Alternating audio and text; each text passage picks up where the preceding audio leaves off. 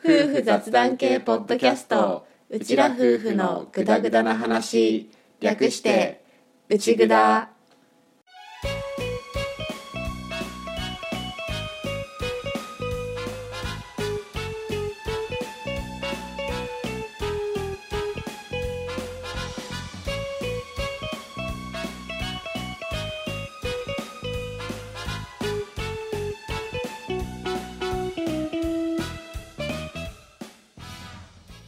内ぐだはリビングでの雑談を垂れ流すをコンセプトに家庭や仕事その他諸々について話しているネットラジオ番組です。旦那担当のアッキーと嫁担当の歌の本物の夫婦が新潟のとあるリビングからぐだぐだとお送りしています。しょうもない雑談ばかり。勘違いや言い間違いの宝庫なので適度に聞き流しながらグダグダ話をお楽しみくださいはい、124回オープニングです。です今回はお便りを2通ご紹介したいと思います。はいじゃあオープニングはお便りを読んでいきますねで1つ目なんですけれどもまずリスナーネーム新潟の曇り空が好きさんから初めてのお便りをいただいておりますありがとうございますありがとうございじゃます。あ読んでいきますかね歌お願いしますはい。オープニングの BGM が耳に心地よく、軽快なメロディーはさあ聞くぞという気分にしてくれます。曲名教えてくだされば嬉しいです。原稿を書いたりする私の仕事柄、モチベーションを上げてくれる曲に出会えました。あはい新潟の曇り空が好きさんありがとうございますりがとうございます。原稿を書いたりする仕事をされてる方なんだねね、その書いてる時の BGM とかにうん。していただけているのかなだとしたら嬉しい嬉しいね嬉しいね。あと新潟の曇り空が好きっていうこの表現がすごく独特だなって思って、うんうんうまく言えないんだけどこうなんかわかるっていうか、ね。この新潟の曇り空っていう感じうんうん。あるよね。ねうん。素敵。そうこの表現うん。が最初に見て、えーって思ったら原稿を書いたりするっていうそのものを書くうんうん。どういうものを書いてるかまではさすがに分かんないけどでもやっぱりこう、文章内容仕事にされてる方の表現なのかなって思ったりするようね。んなんかこのお便りの文章自体がすごくなんか素敵っていうか。そうだよね、うんなんかこう短くスッとでも印象的にうんみたいなうん文章だよね。ううんんすごい。でこのオープニングの BGM っていうのは今後ろでうん流れてる BGM のことだと思うんだけれども、うんちょっと音を一回大きくするね。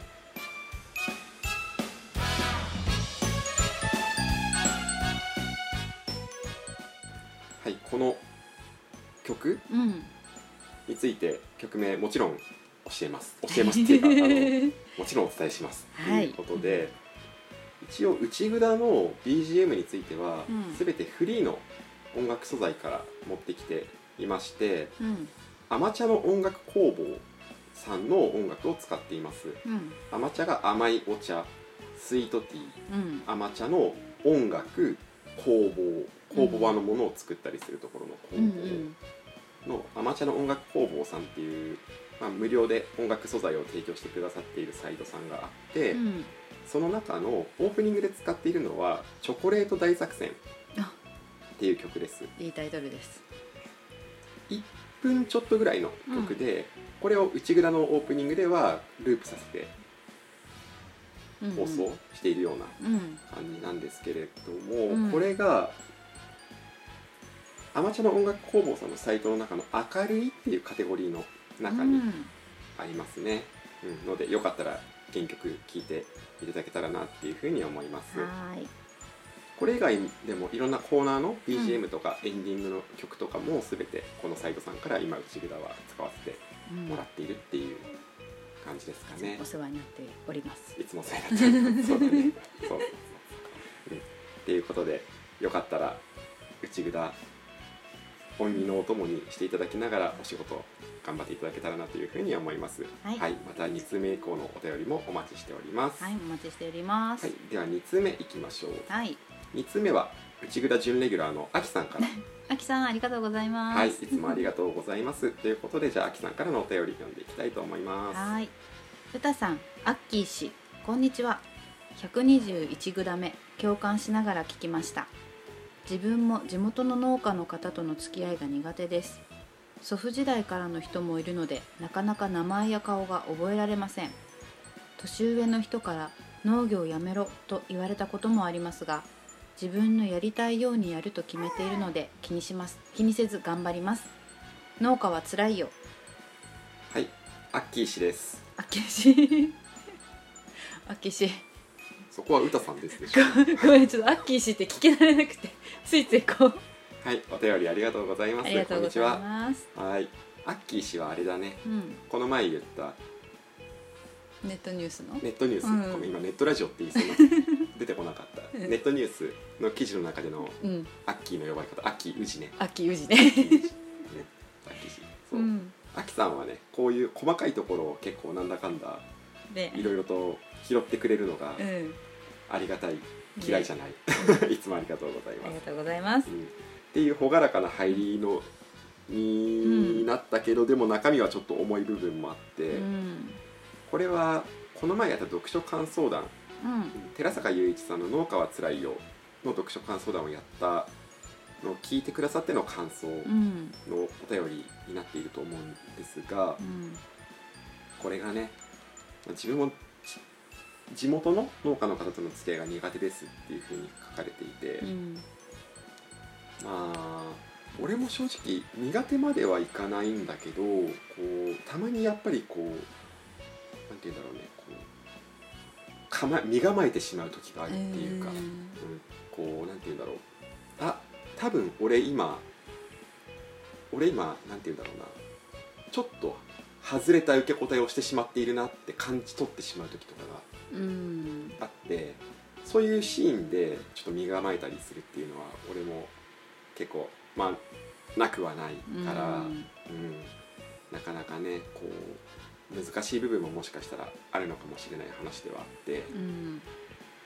祖父時代からの人もいるのでなかなか名前や顔が覚えられませんっていうふうに書いてあるじゃん。うん。その名前や顔を覚えてさらにその人がどういう人なのかっていうところに踏み込んでいけるようになってくるっていうかそのうん人のことを知る順番みたいなものの中で名前や顔がなかなか覚えられないっていうのは結構、うん、きついうん。ところはあるし俺もちょっと感覚的には分かるんだよね。その上の世代の人ってやっうんぱり同世代と比べるとちょっとこうなんて言うんだろう覚えにくい。ああうん。あるある。うん、その俺は結構もともと顔識別機能壊れてるでしょ。壊れてるから例えば、まあ、よく言われることだけど、うん。外国の俳優さんとか区別つかないんだよね、結構。ああわかる。それの派生版みたいな話かなっていう気も少ししているんだけどね、うん。ななんだろうだんだん自分の年齢とさ離れてくると上と下でも離れてくるとちょっと識別難しくなってこない？自分の年齢？年齢を基準にして離れすぎあると。そうそうそう。だから結うん局接したことのある、ねうん。なんて言うんだろう。人と会う経験がそのまま、うん。多分そこにつながっていくと思うから、うん。あんまり接しこれまで接したことの少なかった世代とかって、やっぱりちょっと覚えにくいのかもしれない、うんそうだね。それに加えてこれも全国的にあるとは思うけど多分あるところとないところが、まあ、あるのかもしれなくって、ううんちの地域の場合は屋号っていう屋外の奥の矢に号令の号で屋号っていうまあうん。別にそんな解説するほどのことでも言葉でもないんだけど まあでも屋号っていううん。家ごとの名前があるんだよね。あれね。だから誰かと接する時にその人本人の名前で呼ぶこともあるし屋号で呼ばれてることもあって大体屋号はうちの地域の場合はその家の初代の人の名前がそのまま定着していたりうん。するんだけど、その屋号も覚えるっていうのが俺は結構最初大変だった。そうだね。なんか散歩をしていてあの地元のそう。ところをね。そうそう。秋の地元のところを散歩していてこのすれ違うおばあちゃんとかに「こんにちは」って挨拶すると「どこんこだ」って言われるからとりあえず屋号を伝えなきゃいけないと思って。そうそう。ただ名字とかだけを言ってもうん分かんないから、屋号を伝えなきゃいけなくってで、うん。俺はこれあんまり馴染みなくずっと過ごしていて、うん。農業を継いで初めて割とちゃんといろんな集落内の野望を知ることになった人なんだけど、うん。それで最初いろいろ覚えられなくてっていう話したら、うん。年が近い農家さんからでも「うん。いや嘘でしょ」って言われた もうそれくらいね馴染んでんだね。そうそこで住んでるならもううん。野望分かってるのは当然みたいな感覚なところに俺は分かんない状態で入っていって、うん。そういう苦労もあったかな、うん。あとはまあこの話がちょっと読んでて辛くなったところでもあるんだけど、ん。まあ年上の人から農業をやめろって言われたことがあるっていうのがう、ん。なんか切ない、うん。切ないね。ね。うん。なんだろうね。まあ年上の人は年上の人で事情があったのかもしれないとは思いつつ、うん。でも農業をやめろっていう否定の言葉はかなり強いしもしかしたらその人の中にずっと残るかもしれない言葉だからね、うん。まあねあるんだけどでもアキさんがねこの中で自分のやりたいようにやると決めてるので気にせず頑張りますっていうふうに書いているから、うん。うん、そこは心強いなと思いつつただ潰れるほどね頑張ることはないと俺は個人的には思うから、頑張りすぎないでほしいけどでも頑張りたい頑張れるっていうの、状況な時は頑張ってほしいしちょっと疲れた時にはちゃんと休んでほしいっていうふうに思うかそうだね。な、まあ自分のねやりたいようにやるって決めてるのは俺も一緒だからそういう意味ではなんだろうこう勝手に連帯感を感じたりもするんだけど、うん。でもそれぞれ自分の人生は自分しか背負えないっていうふうに俺は思っている人だから、うん、なんだろう。俺は俺の、まあ、やりたいようにっていうか、ううん。んやるしアキさんはアキさんの人生はもうアキさんのものだからアキさんがやっていくしかないっていうのは思いつつ、うん。でもなんだろうお互い頑張っていけたらいいなっていうようなのは、まあ、感じてるっていう、うん。そういう感じかな。そうだね。あきさんが後悔しないようにこうやるって決めたことをいや頑張っ頑張ってっていうのもあれだけど。まあね、うちらがそんなどうこういうことではね言えることではない、うん。そういうとちょっとまたなんか寂しい感じになっちゃうからううんまく言えないんだけど、うん。こうかといってうちらがアキさんの人生を強制するのもおかしな話だけど、ただ、うん、なんて言ったらいいんだろうね。うまくは言えないんだけど、うんうんお互い自分の人生頑張りつつこういうふうにうん。こう交流できるところやり取りできるところはお互いやり取りなんかしながらうん。楽しく過ごせるといいかなっていうそういう感じかな。そうだね。あきさんが疲れた時にこの内札を聞いてほっとしてくれたら いいね。ね気分転換になれたらいいなっていうふうに思うね、ね。うん、ちょっとこう励ましたいんだけど、ん。無責任な励ましはしたくないし、ううんまく言うのがちょっと難しいニュアンスなんだけど、うん。まあでもアキさんは内札歴が長い方なので、うん。うん、多分伝わったとうん。信じて。信じて。はい。まあ今回も本編は本編はっていうかもうこのオープニングからすでにだけどうん。相変わらず子供の寝息とひーふーみーの寝息とようのあうあうしてる声とうん。BGM になっていきますがそんな中でも内札をお楽しみいただけたらと思います。思います。新コールじゃないんで。あそうだった。はいじゃあ本編に入っていきたいと思います。イエイ。はいこれでオープニングおしまい。おしまい。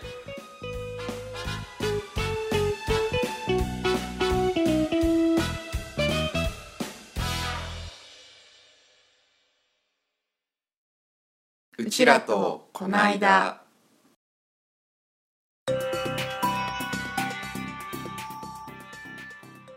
はいこの間あったことを話すコーナーです。一応出来事かな。出来事を話すコーナーです。です。もうこのままいきます。はい。えっと先日土日を使いましてこうね私がいなかった時に頑張ってくれてたヒーとフーとそれぞれ一日デートをしてきましたそれぞれ一人とうん。一日歌が一対一で出かけて、うん。次の日はまた1対1で出かけてっていうまそあ。会えない期間約1ヶ月頑張ったねっていうううんご褒美デートを企画をしてきまして。まあその何をやりたいかっていうのもちゃんと本人たちに確認してでお昼も2人で食べてっていうのをやってきたんだけどその時の話をサクッとしようかと思います。はいお願いします。まずは最初に頑張っ最初に頑張って一番頑張ってくれたひーさんとデートに行ってきたんだけど、まあ、何したい？どこ行きたい？っていうのからリサーチしお昼何食べたい？っていうのがあったんだけど、まあ、近くのちょっと遊具がある施設に行きたいってひーが言うから、まあ、一緒に連れてって連れてって一緒にこうアスレチックみたいなの遊んだり。なんかそこちょっと展示スペースがあってその展示でちょっと気に入っているコーナーがあってそこも見たいって言うから一緒に行って。でその施設でたまに週末とか平日でもたまにやってるものづくりイベントみたいなのにひーさんは反応しまして。イベントっていうかまあブースに近いよね、うん。ブースではないんだけどブースうだよね、んみたいな。ちょっとものづくり体験コーナナーみたいな。でそいくつかある中でひーさんがなんかキャンドルみたいなのを作れるっていうやつに興味を示して。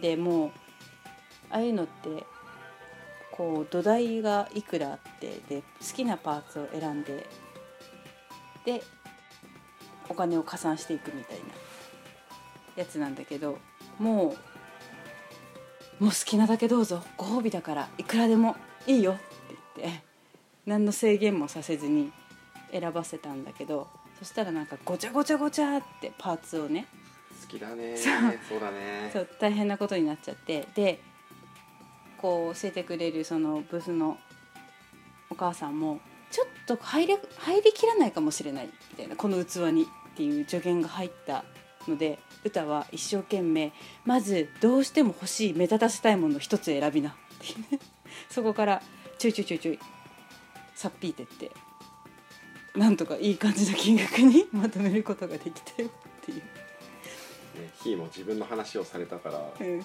頑張りたいのか急に寝息が激しくなってるわかる。であともうお昼は焼肉食べたいっていうから2人で二人焼肉してきたよね。前日の段階ではさうん。バイキングって聞いていたんだけど焼肉でまとまったんまとまった。バイキングね私も聞いてたからさ2人で一生懸命調べたじゃん。そうなかなかいいバイキングがうん。ランチできるとこ見つかんなくって。ね。で軽く誘導したよね。もうね。そう。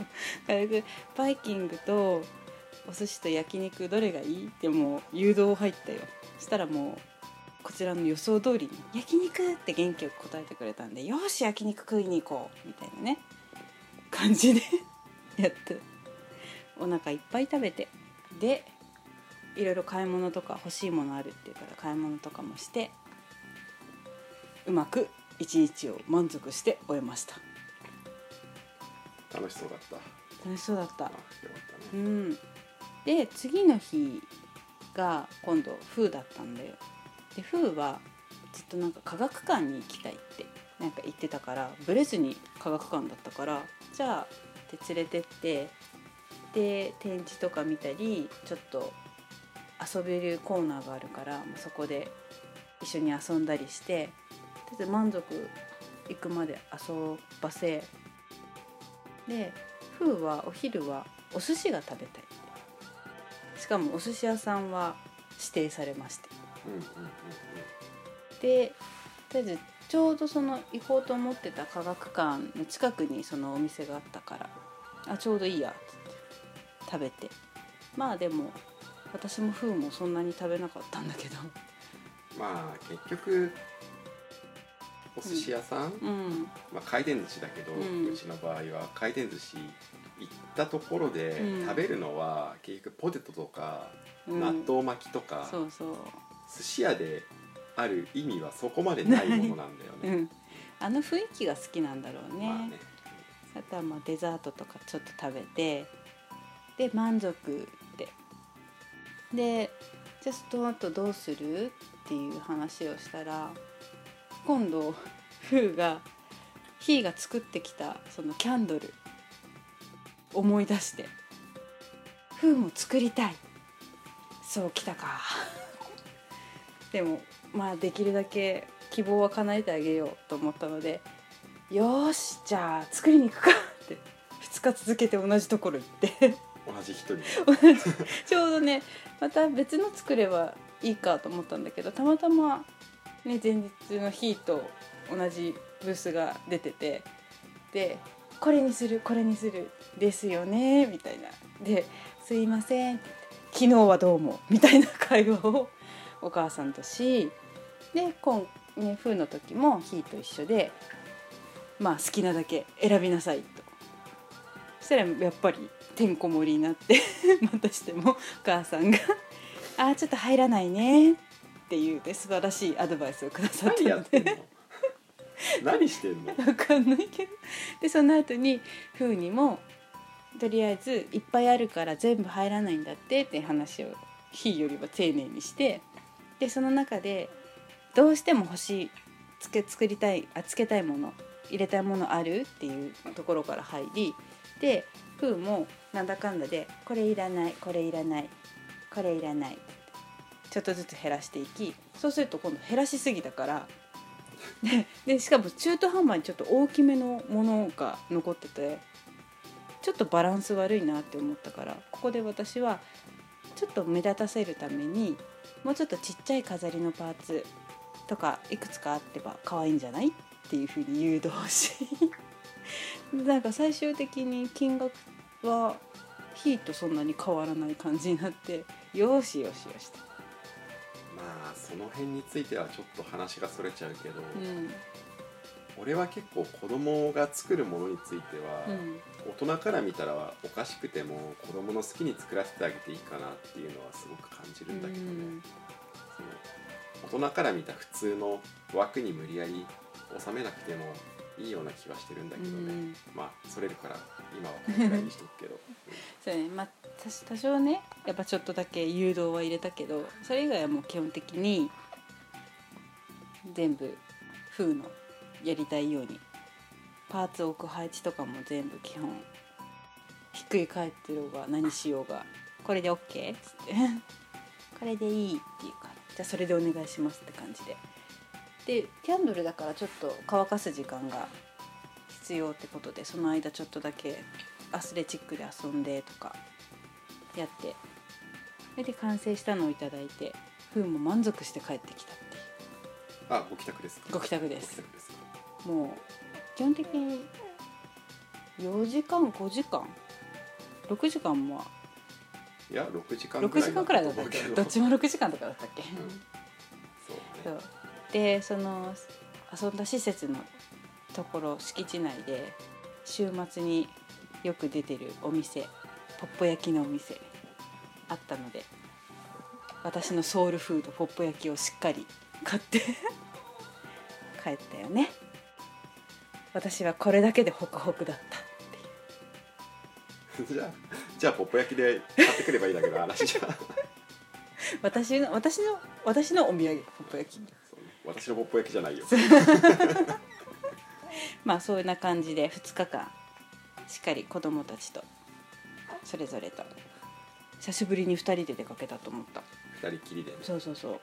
まあ「ひ」も「ふ」もまあもちろん「み」もなんだけど、うん。めちゃくちゃ頑張ったからね。ね。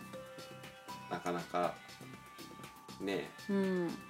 母ちゃん大好き人間だけど我慢して俺のことをたくさん支えてくれたからねうん。手伝ってくれてまあ叱られる場面もあったけど、うん。でも、うん、2人ともすごく頑張ったと思う。ね一緒に出かけようって言った時にすごい嬉しそうな顔したのがやっぱり忘れらんない。そうだね、うん。前の日からもうずっとテンション高かったからね、ね。うん。またなんかこういう機会が作れたらみんな今度みみもみはねまだちょっとねできてないんだけど現時点で。ミートはいつ行くのかなって思ってるんだけどね。まああんまり飽きすぎてもあれだからもうこの間でヒーとフーの分だけで一回うん。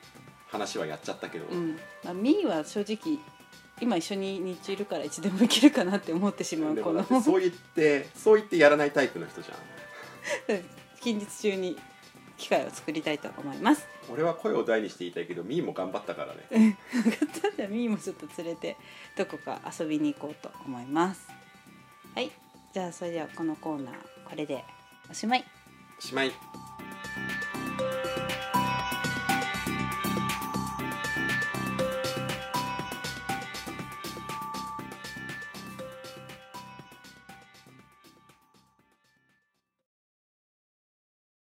うちらと子育て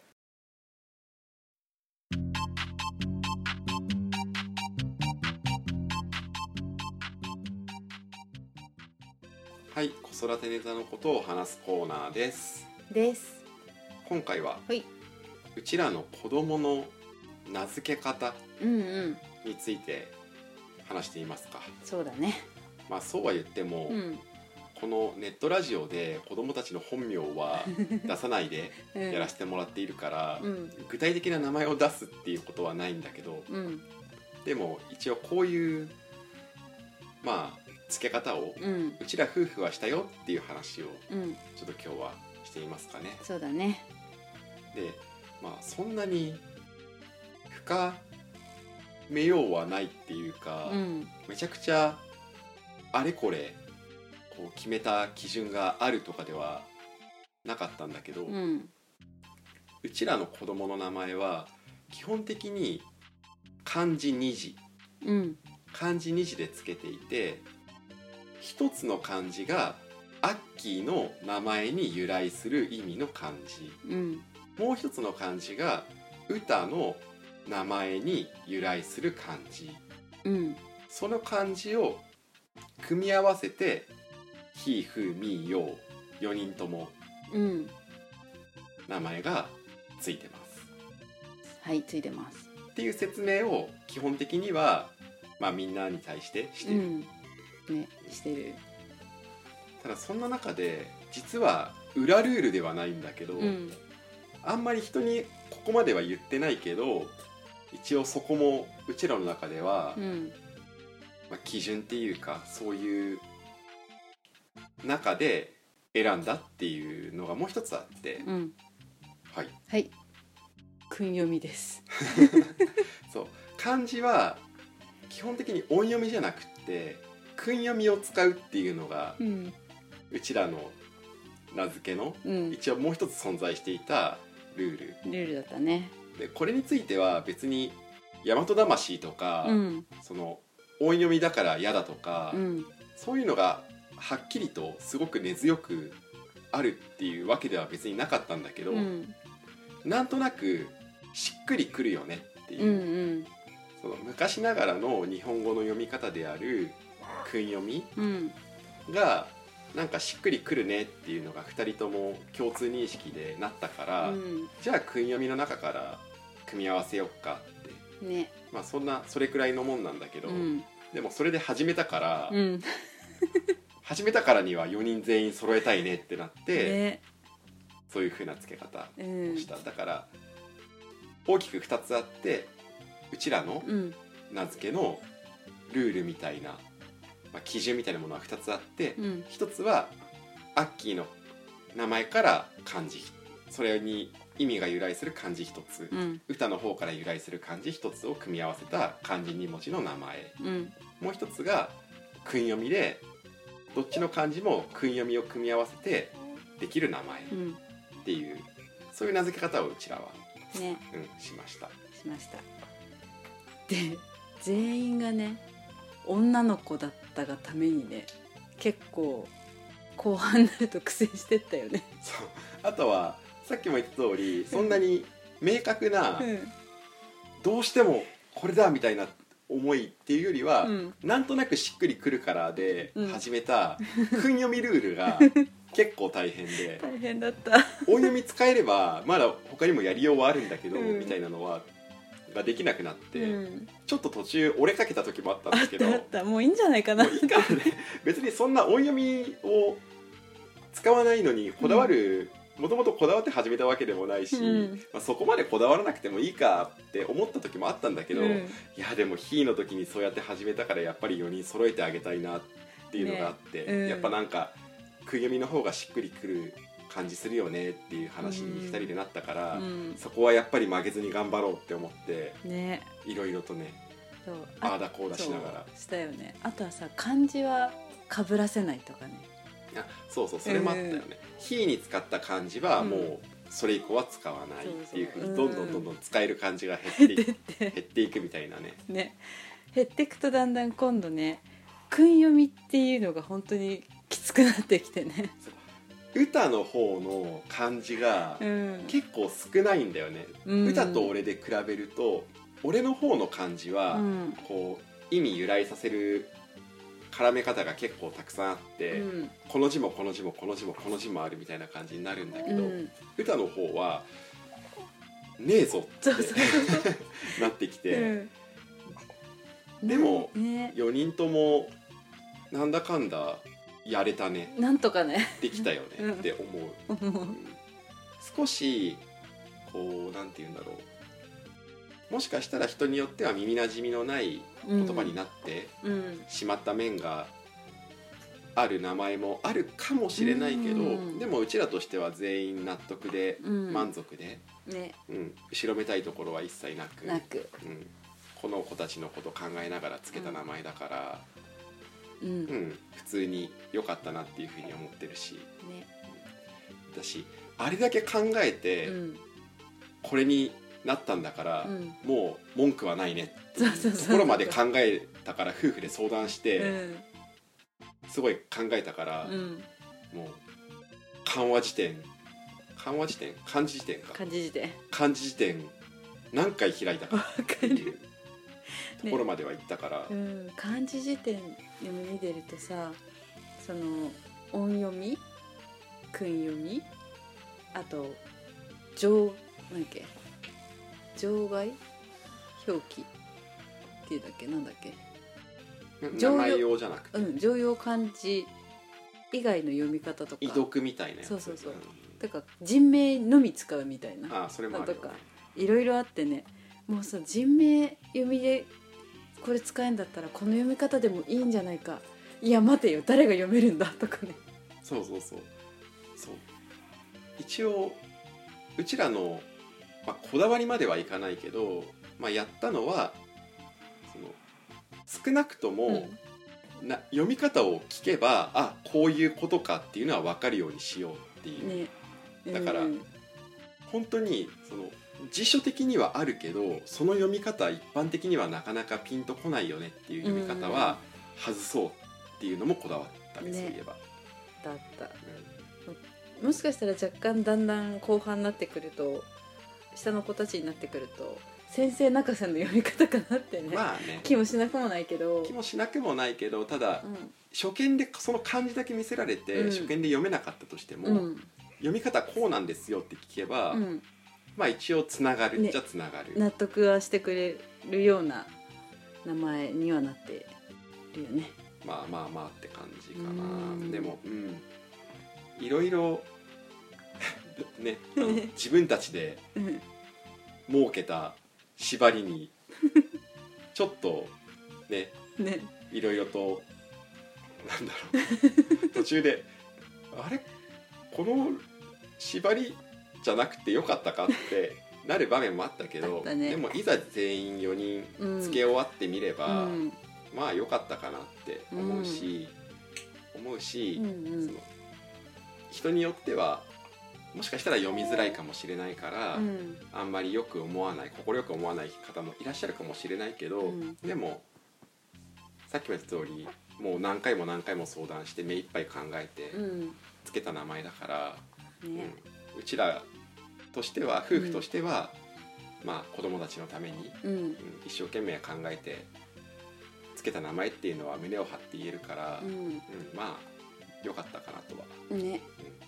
思い思うやっぱこう上から順に名前読んでいくとなんかまとまり感はあるよねっていう気はしている あとそこまで決めてたわけじゃなかったんだけど漢字の一文字目が俺由来で、うん。二文字目が歌由来っていうのは偶然揃ったね全員。っそうだね。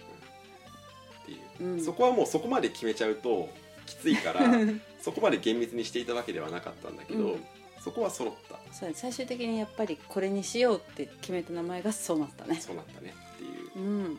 感じかな。かな。初めて訓読みルールでうん。つけたっていう話をしたね。そうだね。誰にも言ってないからね裏ルールだから。してない。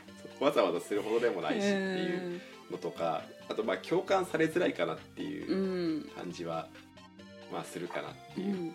うちらどっちも割と国語が好きで、うん。歴史系も好きでみたいなところがあるからちょっとこう訓読みで行こうかっていうのはすごく2人的にはしっくりきたんだけど、うん。あんまりそこまで一般的な感覚かって言われるとまた違う話だからね。あとは私の個人的な感覚だけど訓読みはちょっと柔らかい響きが多いかなっていうそうだ音の響きね。それはがね俺も感じるっていうか、うん。その辺が一致したから、うん。だね。うん、やっぱり音の感じがうん。こう耳に入った時にね。あとは音読みはカタカナ訓読みはひらがなみたいなイメージも強くって。そうなるあるあとその柔らかさみたいな部う分ん。だと訓読みだなとか、まあうんその辺だよね。ねそうだね。っていうことで、はい。まあ、頭はいろいろ悩ませたけど、ううんちら夫婦としてはうん。悔いのない悔いのない。悔いのないうん。満足のいく納得のいく、うん。胸を張れる名前を子供につけることができましたっていうことで。はい。はい。そんなとこですかね。そうですね。はい。このコーナーこれでおしまい。おしまい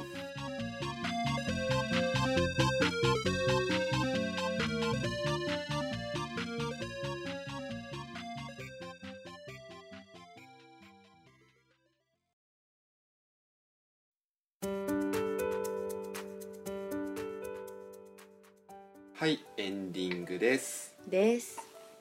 ということで、うん。本編では歌がヒーとフーそれぞれとうん。デートしてきた話を、まあ、させてもらったわけなんだけど、うん。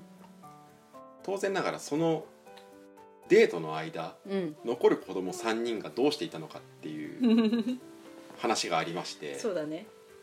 まあ引き続きワンオペ3人ですよ。多分さヒーとデートしてた日がきつかったでしょ。一番きつかった、だよね。やっぱりまだうん。うちの中では一番上の子でお手伝いとかも結構やってくれるし、うん。こう言えばそれで何をすればいいのかっていうのが分かってくれるうん。6歳うん。の日が抜けて、うん。新生児が1人入ったから。まあまあだよね。まあだよね。もうミーとヨーの同時ぐずりだよねやっぱり。うーん。きついよね。だからミーがうん。お昼寝で眠くてぐずったタイミングで、うん。もぐずっちゃって、うん。ミーをおんぶしてうん。寝かせて、その間ずっとヨウは前で抱っこっていうのとかうん。あとはヨウがミルクでぐずったんだけど、うん。そのぐずって泣いてる時にフーが「お腹すいた」ってなってミーもどう見てももうこれ持たねえなっていうあのお昼のタイミングが一番きつかったうね、ん。そういう場合ってちょっと悩むよね。どこを優先しようかなって。まあもう申し訳ないけど、うん。ヨウ泣かせわかる。ごめんねって思いながら。ただヨウがこれまでと違うのはうん。前これ内蔵でも言った気はするんだけど、うん。言ったっけ？言ってないっけ？ヨウだけ、ううちヒーフーミーは3人とも完全母乳ん。看母だったんだけど、うん。だけはミルク混合だから、うん。俺単独での長時間保育がいけるっていうのが違くって、正直私的には助かる。そうね。今までは俺が預かれる時でも、うん。まあ言っても3時間ぐらいでうん戻ってきてもらえるとありがたいなみたいなね。感じで、うん唯一の例外は歌のお友達の結婚式の時だよね、うんそうだね。あの時はひたすら6時間ずっと抱っこで ね。頑張ったけどあれはもうね出席するっていうふうにね妊娠前に返事してたやつだったから。まあそれもそうだしねうん。せっかく友達の結婚式ならやっぱり行ってほしいからっていうのはまああるんだけど、うん。ただそれとはもう別で普通に自分で調乳してうん。ミルクをあげられるっていうようさんはうん。今のところうん。来てるから、まあ、それでいけたよねっていう、ね。あれだね。ね。ようさんね生まれたのが大きかったからねちょっと。最初でねミルク足してくださいってサインで言われたからそれをそのまんま今後のことを考えて今後で継続してるんだよね。っていうのがあったからう、ん。まあじゃあ行ってきていいよって割と気軽に送り出せたっていうか、うんただ「ひ」と「ふ」ってさ、うん。普段もう基本もうセットで動くみたいなのが当たり前になっててうんうん。遊ぶ時も2人一緒だし、まあうん。喧嘩も多いんだけど、うん。でももう2人一緒に遊ぶのが当たり前みたいになっていたから、うん。それぞれが言っていたから、うん。残ってる方はちょっと寂しそうっていうか そういう人だった。そう。ちょちょいちょい窓の方に行って、うん母ちゃんたちまだ帰ってこないね」って。二人とも。2人とも。それぞれ。特にねうん。がねちょっとごめんって感じになっちゃって、うん。が残った方の日の時は、俺ちょっと仕事が忙しくって、うんうん。結構パソコンずっとやっていて、うん。だから特に陽がうん。ちゃんと寝てくれてる時はうん。もうずっとパソコンカタカタやってて、うんひーがあー絶対今ひー退屈してる遊んでほしいと思ってるっていうのは分かるんだけど、うん。これでも今終わらせないとダメなやつってなってあ「ひーごめんね」って思いながら。あなるほどね。だから帰ってきた時は嬉しそうだったよ、まだヒーとねミーフーとミーでね遊べないからね。そうだね。まだちょっとね、うん。一緒に遊べる段階にはないからっていう、ねまあいいんだ。うん。とりあえずそれでどうにかこうにか、う ん留守番組もなんやかんやうん。なんやかんややりきったよ、本当にありがとはい、ということでまあまあお互い様なので、うん。はうは。い。ただ単純にうん。新生児込みの同じワンオペ3人育児でもうん。新生児が入った方がやっぱり大変、大変だ。まあ、ケースバイケースだけど、うん。でもまあ大変かなっていうのはあるね。うん。そうだね。まあまあまあうん。そんな感じでした。はい。はいということで今回も聞いていただきましてありがとうございました。ありがとうございました。次回もぜひまたグダグダ話にお付き合いください。お願いします。ということで今回もこれでおしまい。おしまい。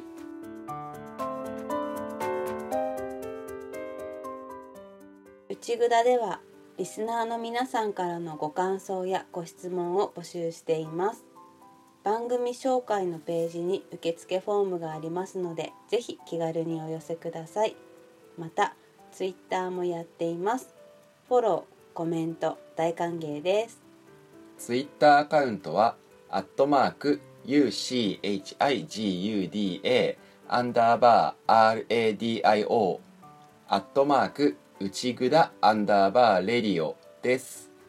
ハッシュタグ内ぐだでぜひつぶやいていただけたら嬉しいです。うちはカタカナ。ぐだはひらがな。の内ぐだですお便り待ってます。